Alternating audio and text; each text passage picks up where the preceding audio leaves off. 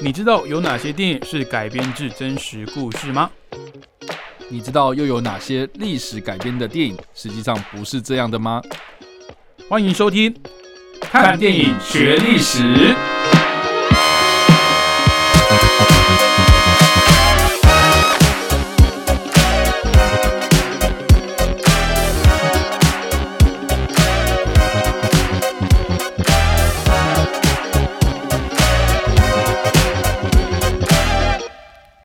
Hello，各位听众朋友，大家好，欢迎继续收听汉声广播电台。您现在收听的节目是每个礼拜五早上七点半到八点的《看电影学历史》，我是主持人伟杰。那这个节目还有个共同主持人叉叉 Y，欢迎。嗨，大家好，我叉 Y。好，那我们很久没有聊到影响我们节目主题方向的一个很重大一个战争呢，就是二战。OK，好，那二战当然有非常多的故事可以讲了。那今天我们要来聊的这个事件呢，我想绝大部分人都有听过，但是可能不知道它的前因后果，就是诺曼底登陆。那是不是先请查大歪先给我们介绍一下？哎、诺曼底登陆它到底是这个行动的用意是什么啊？哇，我们这个主题越讲越大，是不是？对，就是从一个小小的战役变成讲一个超大的行动。对啊，，今天这个我们的那个 scale 怎么会一直跳来跳去，一下讲很小的东西，一下讲那么大的东西？我觉得应该是受制于那个啦，我们要介绍的作品的关系。是啊，对 OK，我们今天要介绍的是诺曼底登陆嘛，但是我们一般来讲，诺曼底登陆应该是指一九四四年的六月六号这一天，嗯，所谓的 D Day，就是所谓的登陆行动这样子。嗯那我相信很多的电影啊，或是影视作品，他们都有在描述抢滩的这部分。哦，对，对，因为这个是战况最激烈，而对且对对对对，而且死伤最惨重的，嗯应该说战况比较激烈的一个其中一部分这样子。是。但是实际上，我们要讨论有关于诺曼底登陆的这一件事情，应该是要把此龟好啊。此龟好，我们把那个远光放大一点，这样子。嗯。它其实是整场行动叫做大君主作战这样 OK，，Operation Overload 这样。嗯，那呃，或是有人会翻译成霸王啊，嗯。对，就是君主嘛，霸王这样 overload 这样的一个词，这样子。好，那诺曼底登陆它只是其中一个 D day 的事情这样子，那但是它这个整个的大作战是从事前就开始做很一连串的大的准备这样子。是对，比如说哦，我们从整个的二战的战局来说的话，从一开始的战况，我们应该都知道说，其实德军他们用闪击战把这个整个的欧西欧啊，嗯哦，几乎都吃下来嘛。嗯啊，就只剩下西班牙这个地方是哦，因为他们本身内战啊，所以就哎、可能就是算是逃过一劫。说哎、就是说我们不参与这个你们的这些纷纷扰扰这样，嗯，对对对，然后我们就是一个中立国的概念，哦，所以整个西欧都被呃德国纳粹给攻占了嘛。嗯。那英国呢，哦，也是盟军啊，哈我们就是把英国这个本岛当做是一个。哦，反清复明的基地嘛，哦，就是复兴基地啦，哈，可以就是这么说。对，就把很多的那种兵力集结啊，哦，都是集结在这里面啊，当做是一个哦反攻的基地，然后嗯。期待有一天我们能够把这个欧洲给反攻下来，这样。嗯。那其实在这之前呢、哦，这个盟军他们其实已经进行了所谓的西西里入侵了，嗯。哦，就在一九四三年，哦，在那更早之前的话，就是一九四二年的有关于把这个北非的这个盟军，哎，把德国的势力给赶出去这样子。是啊，就是就是所谓的呃入侵法属北非的这个行动这样子。嗯所以啊，大家想一下，就是说我一九三九年的九月，二战爆发，对然后席卷了全西欧，甚至把这个法国给整个吃下来嘛，嗯然后又建立了这个维奇政府啊，这样维奇法国。那我们之前在讲那个卡萨布兰卡会议的时候，对，其实我们有稍微讲过这个局势。是所以这个时候已经大概到一九四一到一九四二了哦，所以到一九四二北非哦盟军才开始进行反攻，然后嗯。接接接着到了隔一年的一九四三哦入侵西西里，嗯。然后再到一九四三年的九月，他把整个的这个意大利啊开始慢慢慢慢的把它吃下。来，然后这个时候的德军他们已经。把这个意大利哈、意大利这个猪队友哈、就先把它放弃掉，这样，所以就开始就是把一些重兵集结在哦这个战况比较吃紧的东线战场，也就是对苏联这部分。那西部的战线呢，通常都是，呃，我们会害怕说盟军在哪里登陆啊，一边毕竟，哎、我们这个南部的地方已经失守了嘛，对。对，那所以西边的地方还是要开始在进行一些防御的攻势啊，所以其实，呃，德军的准备是非常非常的周全的，嗯。哦，他们在这些海边啊，哦或是这些啊、这个可能会登陆的这些地点哦，都设有一些设施，哦。有设防啦，对有设防啊，而且是非常完备的，大家可以去看一下，就是他们当时的这些剖面图等等。嗯，对，就是海岸上面，海滩上面其实都有一些反装甲的啊，或是一些哦碉堡重机枪等等对对对对，所以对于盟军来说，你要怎么样去挑一个好地点，这件事情很重要。嗯，而且你除了挑地点之外呢，你也不可能就是哎跟人家正面冲突啊，就是说哎你不可能就是那边明明就已经架了机枪，然后你还这边冲嘛。对对对。对对，所以其实选一个好地点，跟你怎么样让对方哦冷不防在一个毫无准备之下，然后开始去进行你这所谓的抢滩任务啊，这件事情其实呃，我觉得在 D day 之前呢，很多人可能只看 D day 那一个。嗯，哦，就是抢滩很很哇，战况很激烈这样子啊。可是实际上前面的前期工作已经做了很久了。哎，其实很多人都会说，像我们的有在看一些 战争电影啊，嗯他，们说啊，你怎么那么笨？就是人家机枪架在那边，然后你就是他冲过去，把你大量的军队就是派去送死这样。嗯但其实很多人不知道的是，在这个之前呢，就会很多比如说侦查啊，或者是一些呃空拍图去评估说，可能哪一个海滩他们可以在短时间内送送进去大量的呃友军，然后可以最低的伤害嗯，去抢滩，嗯。而不是大家就是真的就这么笨，就是敌人明明在那边还送去。那就像刚刚曹大卫讲的，其实，在很多这些比较容易呃抢滩啊，或者比较容易攻占的一些登陆点啊，其实德国啊早就有在那边设防了。所以，嗯，哪怕你啊事前准备做的再充足啊，抢滩这件事情啊，本来就会造成大量的伤亡。而且啊，我记得啊，我先跟大家讲一下我的专业背景啊，其实是海海洋环境。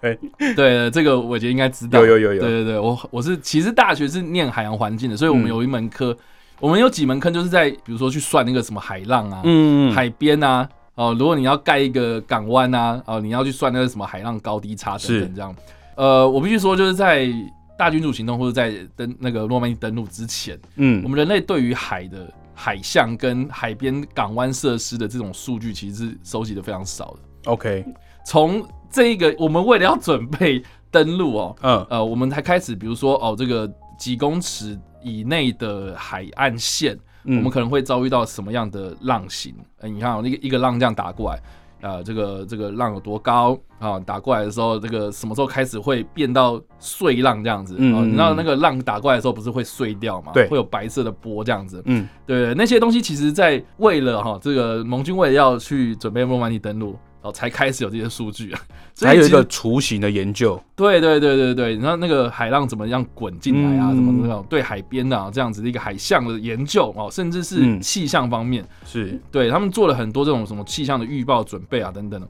对，所以那个你就可以知道说，其实，在法国北部啊，或者是在西欧的这个海岸线上面呢，其实有很多很多原本是。呃，他们预计要去登陆或是考虑的地点，然后但是最后选择在诺曼底哦、很大一个原因是因为呢，这个地方的呃补给线啊，或者他建立这个滩头堡的，或是他在往东啊、往北啊、往南啊，那其实那个的呃距离其实是相较之下比较 OK 的，比较均衡一点。对对对对对，所以选定诺曼底，OK 好，我们一旦选定了，那我们就开始准备啦，好、开始做什么、呃这个啊抢滩的任务啊，啊，或是做一些模拟这样子。那这一次的行动呢，算是史上最大规模的两栖作战啊，而且呢还包括那种立体作战概念已经出现了啊，比如说。他们在前一天晚上其实就已经凌晨的时候就开始了，他们会派一些空降兵啊，就是乘坐着这种滑翔机啊，啊去降落啊，降落在这个呃敌方的后边呐啊，敌后啊，就是在这个德军的防御工事之后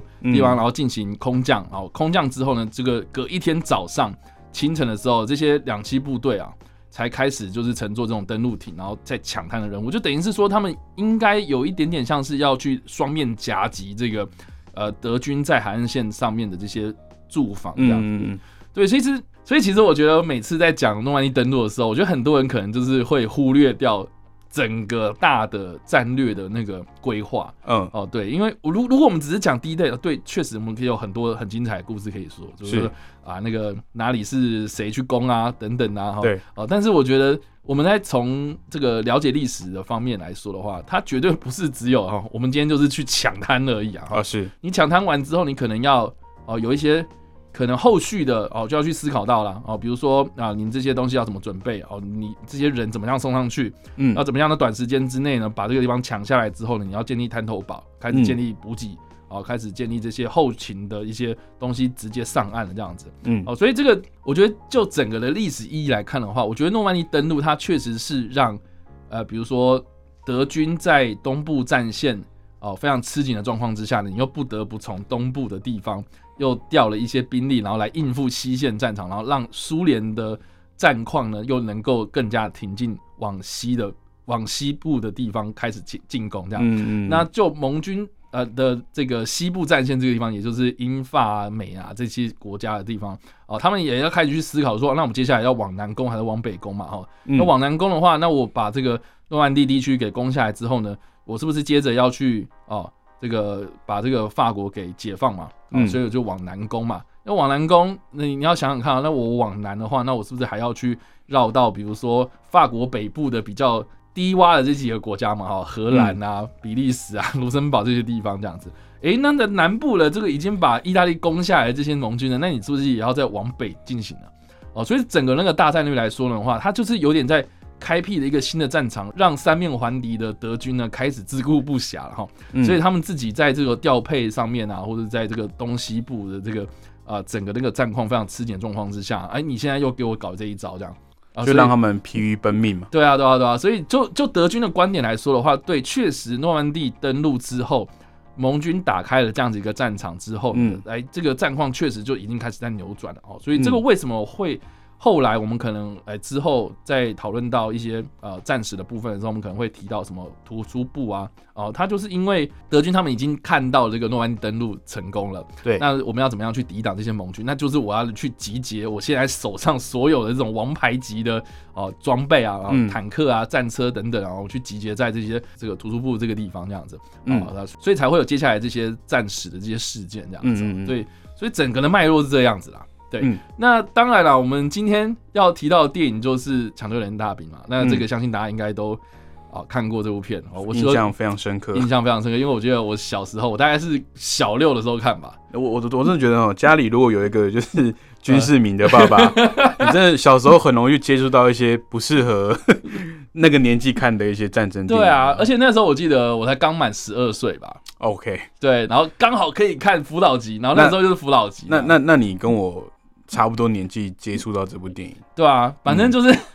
这部片，我当时看的时候，我整个在电影院里面吓到快哭了。哦，是去电影院看的。哦，对，我是去电影院看那部电影之前，呃，那部电影当时上映的时候是辅导级而已啊，辅导级，它不是限制级。不是。OK，对，反正我就是在电影院里面进行了这场震撼教育，对，就是第一次看到有电影，应该直接把那种血淋淋的画面给呈现出来，应该从一开始就是蛮蛮震撼的。吓呆，对啊是说右手拿自己的左手这样，对对对对，皮开肉绽，然后肠子流出来，喊妈妈这样，就是那个战况十分的惨烈。对，那因为呃，我觉得《抢救大兵》它最精彩的地方，其实是因为它其实是在描述说这整场战争的意义到底如何嘛。对哦就几个人，然后要去救某一个人嗯这样子。对，那这样子值得吗？哦，为什么要这样做？这样，那它一开始就是呈现了哦，在诺曼底登陆这个奥马哈的海滩上面抢滩的一个部分，这样。是对，那诶，那既然提到这件事情，我们就可以稍微帮大家稍微简介一下，就是说，诶，其实我们刚刚所提到抢滩抢滩，它其实是有分成不同的区域啦。嗯，对，那这些区域呢，呃，都按照呃不同的命名去去去给它呃取名字了，呃，所以其实我们刚刚所提到这个奥马哈海滩，它其实是由美军啊、呃所负责这样子。OK，对，那那那这个滩头呢，它原本就是一个没有名字的海没没有名字的海滩呐、是对，那是后来这些盟军为了作战方便，所以他们就取名了奥马哈。哦，嗯对，那奥马哈我们都知道说其实是美国的一个地名，这样。那另外还有什么？比如说像黄金海滩、嗯朱诺宝剑等等哦，这样。像其中宝剑呢，就是由英国哦所负责；朱诺呢，就是由加拿大军团所负责，这样。嗯那黄金的话也是由英国负责。那奥马哈跟犹他哦，你看这名字就很美式这样，它就是由美国去负责这样。那我觉得蛮有趣的，就是说呢，其实奥马哈海滩它的范围很广，然后也是这整场诺曼底登陆抢滩行动之中最激烈、战况最激烈的一个海滩。嗯哼，对，那呃，这个光这整个抢滩的过程哦，光这个抢滩一个早上这样子哦，统计说在这个滩头上面死掉的人就有两千五百人这样。OK，对，一个早上，阵亡的对对对，士兵，而且它这个地方啊，我觉得它的地形很很很特别啦，就是说它整个的海岸线吃下来，哦，这个其实是一个很困难的部分，这样。然后加上说，它其实有啊，在后头是有三十几公尺高的峭壁，哦，所以如果哈，我们我们一层楼是三公尺的话，那等于是有十几层楼的峭壁啊。OK，对，然后当时他们是有发明了一种东西，叫做这种攀攀岩的这种发射器，这样。嗯。对，就是哎、里面就一个类似像那个桶子，然后上面就是装那种哎、爬，然后钩子嘛，然后就是绳子，然后这样射上去啊，然后要去爬那个峭壁这样子、啊，嗯。然后结果哎、这个因为海象很恶劣嘛，啊，所以这些绳子就变得很重啊，哦，所以你你要用这种筒子发射，其实是很难发射，因为绳子变重了，所以发射不上去这样，所以这其实是地地形来说，其实是易守难攻啊。嗯，所以呃，就这个整个的战况来说呢，这个地方为什么会这么的为为什么死伤这么严重啊？其实还蛮大一个原因，就是因为你可能事前准备没有那么充足，嗯这样子，然后再加上说你有很多的装备啊，新的装备，它其实是有一点点没有太多的实战经验，所以才导致了你可能在实战上面哦，可能执行上有困难。对，当场没有办法发挥到它原本的作用，这样子。是。对，而且我们也都知道说嘛，其实这些抢滩呐，哦，这个装的这些士兵啊，其实都是所谓啊陆军嘛，对。啊，对，就 是陆军。所以陆军在坐船的时候呢，可能就是一开始哎、不不不是呃不服海海象啊。不，服海象啊，然后嗯开始晕船嘛，所以这个呃 这整个的那个行动来说的话，我觉得是呃虽然是人类最大规模的一次呃登陆行动啊，嗯。但是我觉得这个细节上面，它其实是带给我们很多那种实战经验，好，就是为接下来可能呃二战之后的很多这样子的一个，比如说特种作作战啊、抢滩任务等等的这样子的一个很好的一个实战的教材，这样。嗯，对，然后当中发生什么事情，我觉得都很多可以去学习的，这样。是因为我我觉得《抢救雷恩大兵》这部电影呢，它是由美国大导演史蒂芬史皮博在一九九八年所指导的。那其实我觉得很有意思的是，他当时在拍这部电影的时候啊，呃，参考了很多这个呃老兵的，不管是回忆录啊，还是当时有还在世有实际参战过的这些老兵他们的亲身经历哦，所以它里面有一些呃小地方啊，譬如说像刚刚叉叉外讲的这些个呃美国的陆军啊，他们要乘坐这个海军的登陆艇的时候，其实他们在登陆艇上面就已经有有人在呕吐啊，或者是就是已经昏昏昏死在旁边了，就是会有这种小细节，让人会觉得说，呃，去增加它的这个真实感。那包含在抢滩的这个过程中，那些呃血肉横飞的这些场景啊，也都是非常忠实的去还原哦。你当下会觉得说，这是一部以美国大兵为主角的电影，可是从开头到他们中间去要去找这个呃雷恩这位士兵的时候，他们其实都是一路挨打过去的，嗯就是可以去体会到这场战争的很多艰辛的地方啊。嗯嗯嗯，那我觉得，呃，《抢救雷恩大兵》这部电影呢，很好的去示范的，呃，战争题材的这种影视作品哦的一个范本，就是他用一个很小的一个主题跟人物哦，他只介绍了一个小小的部队哦，就他们，哎、他们是带了大概一个班吧，对啊，就一个班啊。一个，班要去找这个雷恩呐、对。那可能没有看过这部电影的人会觉得说，哎、那这个雷恩到底有什么特别的？对对对，那它其实是改编自一个二战的真实故事啊，嗯。就是有这个一家五口的兄弟都去参战了，嗯。结果最后只有这个大哥啊，他是有活下来，其他的他的这些兄弟们呢，呃，他这些弟弟们呢，都在这个战场上哦，在不同的地方啊，在这些二战不同的战场相继的战亡这样子。嗯那当时就是这个呃，应该说军队里面高层的长官有看到这个通知伤亡的这个消息的文件嘛，就说哎、诶这个这一家五口的兄弟啊，都已经陆续的阵亡，只剩这个大哥好像还有机会，感觉应该还活着，嗯还没有确认死亡，所以要赶快派人去把他找回来。那最后是还好，就是他是被日军俘虏的，那有最后有活下来。那当然，这个抢救雷恩大兵呢，他为了这个电影的效果，他并不是从这个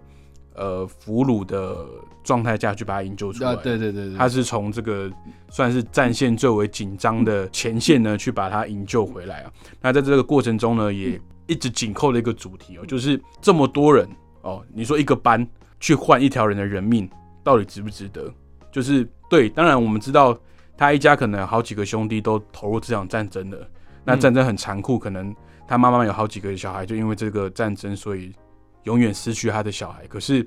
那我们就不是我们 家里面的宝贝吗？我们就不是家里面重要的的人吗？我们也我们也很珍惜自己的生命啊。那去换他这个人，到底值不值得？哦？但是我觉得里面哦，有呃有一个算是老士官呐，嗯，他那个时候有跟他们那个排长就讲了一句话，说抢救雷恩哦。我们去救雷恩的这件事哦，可能会变成在这场混账战争里面唯一值得我们去回忆的事情，嗯，唯一真的有价值的事情。所以我觉得像这种在大的战争里面讲这种小故事、小人物的这种拍摄手法，真的是很容易打动我。那也我觉得啦，在这之后呢。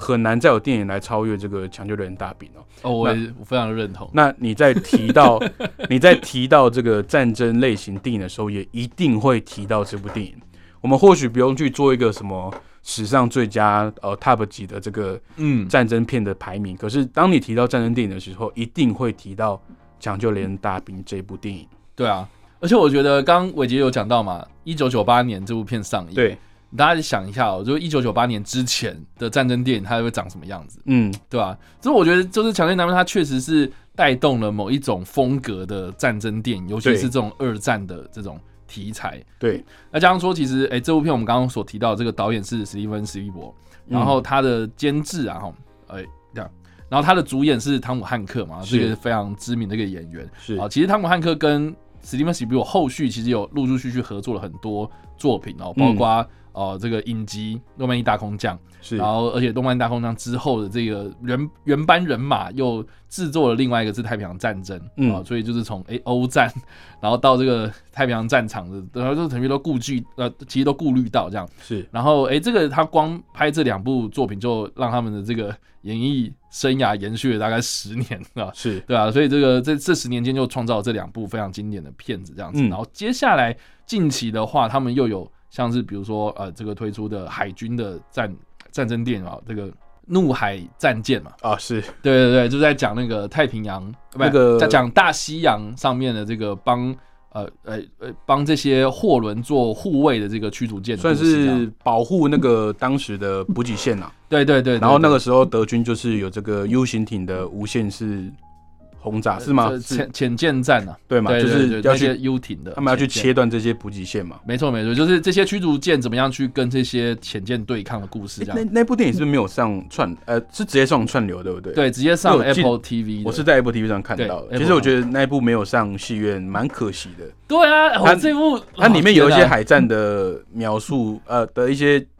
拍摄的这个镜头，我觉得真的蛮刺激的。对对，尤其是我觉得。更特别嘛，因为其实《强人大兵》或者我们比较常看到的二战电影，他们都是这种陆军方面的，对对对对对，这种单兵作战。对，可是哎，海军他们可能是要哦有这种团队精神了，一整艘海海呃整艘的军舰上面要怎么样去传达命令啊？对对对，我觉得那部片里面，他他很精准的把嗯他们所谓的战情式的一些分工，就是哦对做的很对，应该说他拍的很详细啊，对，就是包含我这个呃雷达室，我可能要听。那个水波纹的声音，然后可能呃哪边可能会有潜水艇，然后那个鱼雷来袭的方向等等，然后到这个船长判断他们的航行航速，然后要怎么去回避等等，我就觉得这个这部电影真的在呃以海战的电影上来呃海战的这个影视作品来讲，真的是做的没错。数一数二的。对对，而且近期还有另外一部就是呃怒海战舰这个原班人马又要去制作另外一个。好，我我记得好像是有关于二战的空行呃飞行员的故事，这样。飞行员，对对对，然后片名还没有出来，但是我觉得这个大家也可以期待一下，这个又把这个战场拉到空中这样。对对对，所以哎，你最近有看《捍卫战士》吗？有的有的，我觉得也我们之后可以找个时间来聊一下这个《捍卫战士》，就光聊这部这部电影就可以直接扣到。包含当时一些呃募兵的一些历史啊，还有当时造成的一些回响哦，没问题。所以这部电影非常的厉害。那那我觉得，因为我之前有看叉叉 Y 的这个影评啊，OK，你之前有介绍那个奥马哈抢滩的那个事情，嗯哼，然后你自己有有，我我不确定你是不是这样子叙述，但是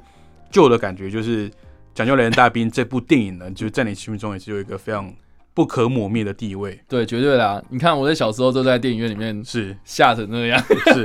对啊，他如应该是说，如果要排名我生涯中的前十大的话，这部片一定是在我前三这样。嗯，对，我觉得他很厉害，就是他在这么紧绷、这么高压的这种战场环境里面呢，去营造你跟你的战友啊，你跟你的这一些同僚之间的一些情感，嗯而且是用那种不不做作的那种方式去去包装。嗯，然后当可能你的战友或是你的同僚呃牺牲了啊、或是他战亡了哦，呃他阵亡了，你真的会感受到那种透过荧幕传递出来的那种悲伤啊。嗯哼，其实我我我看这部电影很多次哦，那每次看到最后的时候，当那个这个雷恩啊，他被他他成功的被获救之后，他不是画面转到他变变老的时候嘛，嗯然后他不是问他的家人说：“我是不是个好人？”这样子，嗯就是我这辈子有没有白活？这样子。嗯其实我每次看到那一段，我都会会忍不住。我觉得这个是，因为因为他活下来了，嗯可是当初去救他的人没有全部活下来。嗯那他那种心中就是，因为我们我之前有去做这种军事的这种采访嘛，那可能就会有机会去访到一些老兵啊，那他们有去去可能这种军事的这种呃军人的这种公墓里面去看他们以前的战友，他们每次到那种公墓里面，就是情绪是会崩溃的那种。他是个很年迈，可能坐轮椅，然后都不太会讲话的这种老人。可是他一到那个地方，他看到他的老朋友、他的老战友的这个墓啊、墓碑啊，他都是情绪很崩溃，然后说：“哎，我来看看你。”嗯其实，当然我们知道战争很残酷、哦，这个在战场上死去的人就是非常多哦、那其实，其实有时候最痛苦的反而是活下来的嗯那些人，嗯就是没有在战场上一起去牺牲的这些人，他们活着回来，其实也是另外一种心中的矛盾跟包袱吧。嗯就是就是这个是一个很沉重的一个伤痕啦。是啊，那我觉得《抢救人单位》这部电影呢，不止把呃这种战争的残酷拍出来，那也进而去带出就是在战场上这些人与人的这些真情流露的互动。嗯我觉得是可以说啊，就是像刚刚叉叉 Y 讲的，它变成了一个分水岭吧，战争电影形态的一个分水岭啊。嗯嗯就是你觉得在抢救人带兵之后呢，好像每部电影都是朝这种方式的范本来 来制作。是啊，嗯好的，那我们今天介绍的这个历史事件呢，就是在一九四四年的六月六号，诺曼底登陆啊。这个六月六号就是 D-Day 啊，登陆日。那相关的电影呢，是来自一九九八年呃美国大导演呃史蒂芬史蒂伯所拍摄的《抢救雷恩大兵》。好的，那如果想知道更多的电影冷知识跟背后的趣闻，记得去订阅叉叉 Y 的 YouTube 频道，叉叉 Y 跟你看电影，还有他的脸书粉丝专业叉叉 Y 视觉动物，还有他个人的 IG 跟 Pockets 里呢，也有很多影评还有影视新闻定期在做更新，也欢迎大家追踪一波喽。那最后再打个小广告，我们看电影学历史呢，已经都有上架到 Pocket 上面了。所以，如果是呃，可能早上这个时间点太早，不方便听广播的听众朋友，或者是平常就习惯哦用 Podcast 来收听我们节目的话，也欢迎到各大的平台上面呢来去搜寻看电影学历史的节目啦。那我们看电影学历史，我们下个礼拜再见喽，拜拜。拜拜。